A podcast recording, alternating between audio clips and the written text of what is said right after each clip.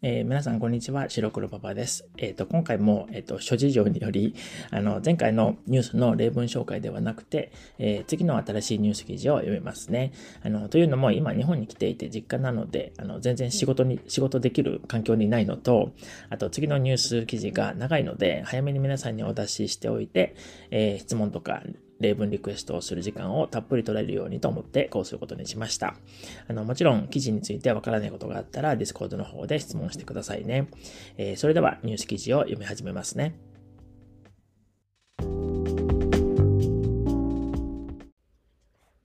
メルカリを辞めた37歳、器用貧乏の切実な気づき。スペシャリストを目指した僕が若手に伝えたいこと。異端児株式会社で執行役員を務める長島明宏さん37歳は、かつて器用貧乏な自分に悩んだ男性。キャリアを模索する中でメルカリに転職するも、後に異端児に出戻り、その背景とは、社員が会社を辞めるのは何らかの理由があるからだ。給料かもしれないし、人間関係かもしれないし、自分のキャリアを考えた結果かもしれない。ライフイベントに合わせた結果かもしれないし、その背景には人それぞれの事情がある。しかし、中には一度去った会社に戻ってくる人もいる。出戻り転職と呼ばれる行動だが、この連載ではこの出戻り転職にフォーカスを当てたい。一度辞めたのに戻りたいと思える会社は、それだけ働く人にとって魅力的だと考えられるし、そこから社員と会社の良好な関係性を紐解けると考えるからだ。業務範囲が広すぎる。だんだん自分の職種がわからなくなってきた。このままがむしゃらに働き続けていていいんだろうか。そんな不安や不満を抱いた経験のある人は少なくないだろう。そしてその解消法はあまり語られることがない。結果、社員は退職を選び、他の会社へと転職していく。異端児株式会社、不動産賃貸業における課題をテクノロジーで解決する IT 企業で執行役員を務める長島明宏さん37歳も、かつてはそうした気持ちを抱き、実際に転職した一人だった。しかし、その後、彼は縁あって、異端児に復帰。出戻りを経験したものだからこそ、かつての自分と同じように、外の世界を見たい、別の会社を経験したいと思う若手社員に対して、伝えたい思いがあるようだ。何度か転職し、最終的に出戻り転職。長島さんは2010年に筑波大学大学院を修了後、ウェブエンジニアとしてニフティ株式会社に入社。その後、2014年に創業期の異端児に2人目の社員として入社。2016年に株式会社メルカリに転職し、2018年に執行役員として異端児に出戻りした。高専出身で大学に編入し、大学院までずっとコンピューターサイエンスを学んできました。なので、ウェブ系の会社に入りたいと思い、いくつか受けた中で一番最初に内定をくれたニフティに入社することにしました。ですが、新卒の研修期間が終わった後、ニフティが買収したばかりの会社に出向することに、勢いのある若手が欲しいらしいから、長島がいいんじゃないかな、と送り込まれたんですよね。当時の自分はとにかく成長したい、と息を巻いていたんですよ。次ページ。経験から職場に物足りなさを感じるように。出向先は SNS 運用コンサルティングを行う会社で、当時10名ほどの小さな組織でした。ウェブエンジニアとして SaaS 開発をしながらも、いろんな業務を経験。突然、オフショアのベトナム拠点の管理をすることになって、後輩と二人で数ヶ月間現地に滞在したこともあります。出向は楽しかったが、予想外の影響もあった。3、4年が経過した頃に、本社に戻るよう声がかかったのだが、ベンチャーライクな働き方がすっかり染みついてしまい、組織として安定している職場を物足りなく感じるようになっていたのだ。勢いのあるベンチャーに入社。ここで長島さんが出会ったのが、後に出戻り転職することになる異端児である。ワンティッド D を見ていて、創業間もない異端児のことを知りました。資金調達をしたタイミングで勢いのあるベンチャーだなという印象も受けたし、何より部屋探しで発生する不便さを解消するという理念に共感したんです。聞けばちょうどその少し前に長島さんは婚約者と部屋探しをして大きな不満を抱いていたという。当時はネットで知ることができる情報って限られていて、店頭に行く必要がありました。内見も一つ一つ手配してもらって、一部屋ずつ確認しないといけない。二人で暮らす部屋を探すのに、毎週不動産屋を巡って一日中動き回っていました。時間や労力がかかるし、初期費用は高いし、不動産ってめちゃくちゃ不便なんだなと感じていました。しかも同居を開始して2週間で婚約が破談となってしまって、またすぐに引っ越し先を探さないといけない状況に、となると同じ不便さをまた繰り返さないといけず、そうやって一方的に不動産業界許すまじと思っていたんです。次ページ。ベンチャー企業らしい環境だった。こうして長島さんは2人目の社員として異端児に入社。ウェブエンジニアとして不動産賃貸情報のポータルサイトの開発などに携わっていく。当時の異端児はまさに世間が想像するベンチャー企業像そのものでアグレッシブさやスピード感が求められた。例えば、通常のサービス開発って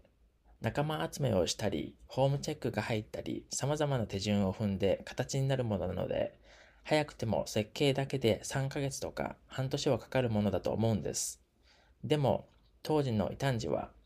構想から1週間や2週間でプロトタイプを作ってリリースしていて、それくらいスピードのある会社でした。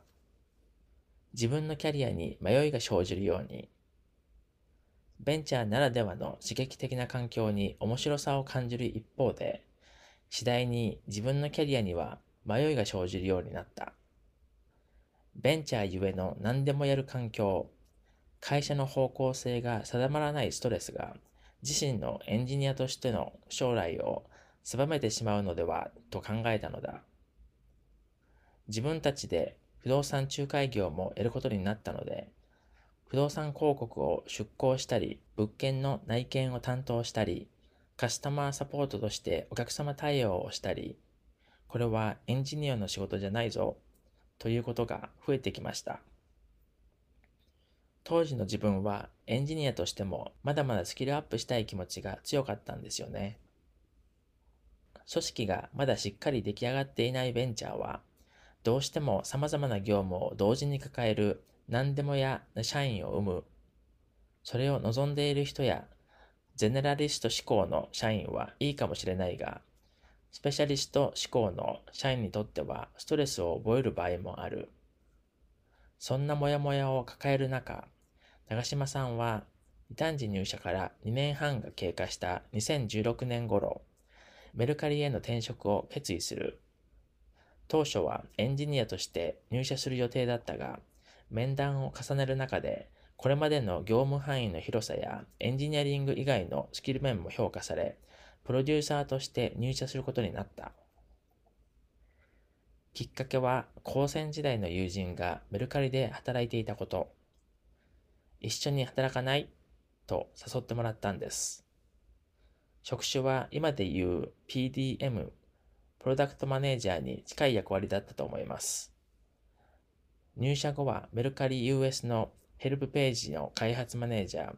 内製化している CS ツールの開発など、いろんなサービスに携わりました。だんだんと異端児にいた頃と似た立ち位置になっていましたね。次ページ。身についたプロジェクトマネジメントの能力。しかし、異端児で感じていたエンジニアとして成長しないとという焦りは少しずつ薄れていった。以前よりも大きな組織で自分がより能力を発揮できる部分を知ることができたからだ。メルカリで身についたのは、プロジェクトマネジメントの能力でした。組織が大きれば大きいほど調整力って重宝されるようになるんです。セールス、エンジニア、デザイン、それぞれの業務に対するプロが集まっていたので、部署間をまとめるのが大変でした。個性が強いメンバーなので、辛辣なことを言われたりする時もありますし、でも怒られたり文句を言われたりするからこそ、あえてこの辺の力を磨いていく人が少ないような気もしていて、今もすごく役立っている力です。調整役というと一見スキルとしては分かりづらいかもしれない。しかし当たり前だが、プロジェクトや個性的個性的で主張の強い社員をまとめるのはいつだって調整役なのだ。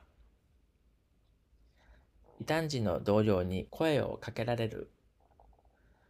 その後、長島さんは2018年11月に異端児に再び入社することになる。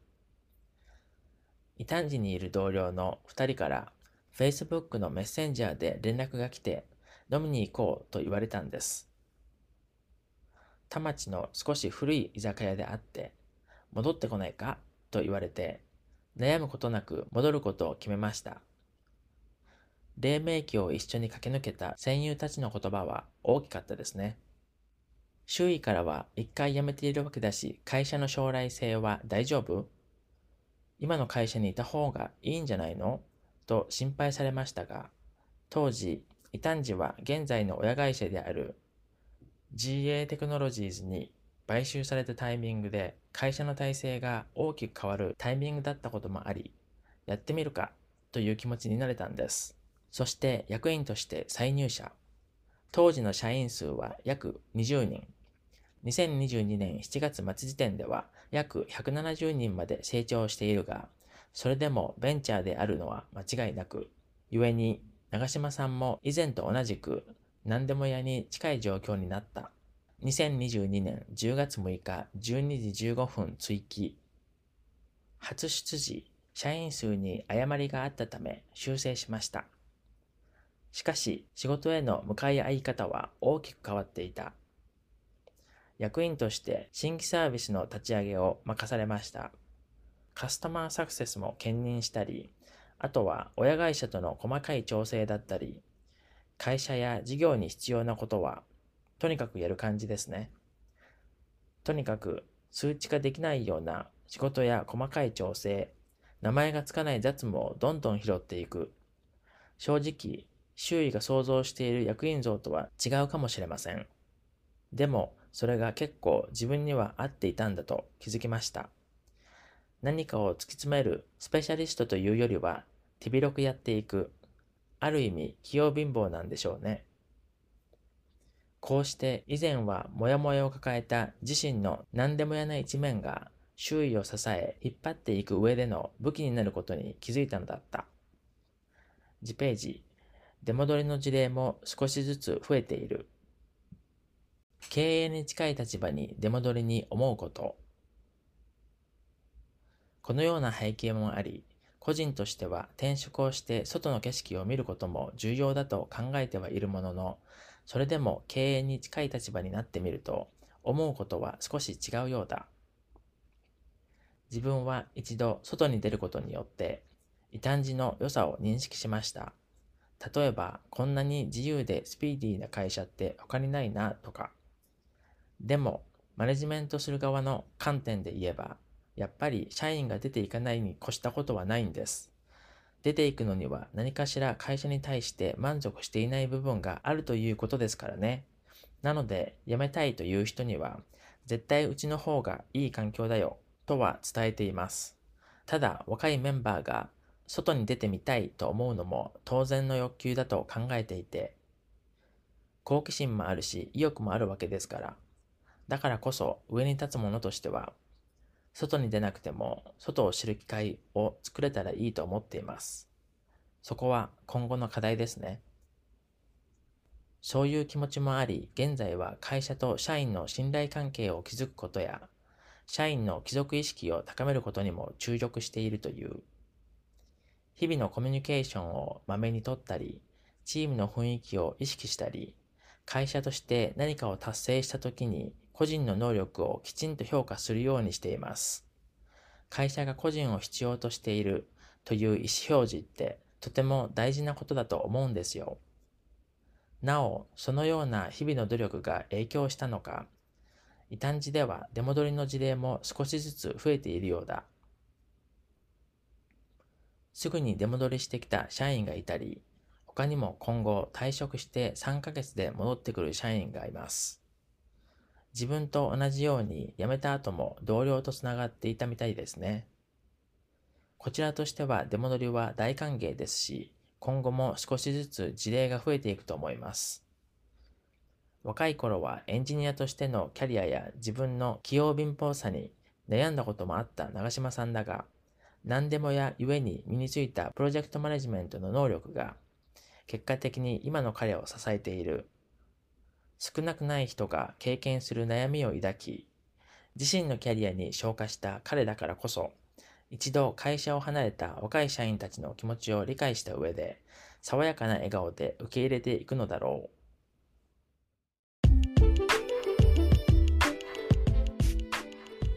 えー、以上となります。えー、実は、あの、すでに訂正がいくつかあります。あの、でもこれは、あの、今の時点で気づいている範囲なので、まだ他にもあるかもしれないです。えー、多分あると思います。なので、え気づいたら教えてくださいね。では、あの、一応気づいた5つについて話しますね。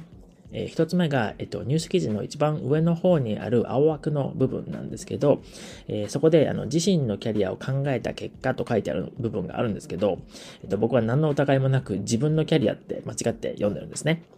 で、2つ目が、えっと、同じ言葉なんですけど、えー、そのニュースのサイトの、えーと、とあ3ページ目の真ん中あたりにあるタイトル部分で、えー、ここでも自身のキャリアって書いてあるのに自分のキャリアって読んでしまっています。えっ、ー、と、その後もずっと自身っていうのを自分って読んでしまってるんですね。なぜか。で、この日はもう自分で思い込んでしまってたみたいですね。えっ、と、ちなみに、あの、自身でも自分でも、あの、この場合は意味はほぼ変わりないと言っていいと思うんですけど、えー、自身の方がもうちょっと硬い言い方ですね。硬い表現ですね。えー、3つ目、え、4ページの下の方で、え、しかし仕事への向き合い方は大きく変わっていた。という部分なんですけど、ここでなぜか、えー、向かい合い方って読んでしまってるんですけど、正しくは、えー、向き合い方ですね。でも、あの、今は通りますね。えー、4つ目は、えっ、と、5ページ目の上の方に、えー、あるもので、え、出ていくのは何かしら会社に対してという部分なんですけど、これを、え、出ていくのには何かしら会社に対してというふうに2を入れて読んでしまってるんですけど、えー、記事通りだと2はなしですね。えー、これも2が入ってても間違いではないですね。えー、5つ目、えー、5ページ目の下の方で、す、で、に出戻りしてきた、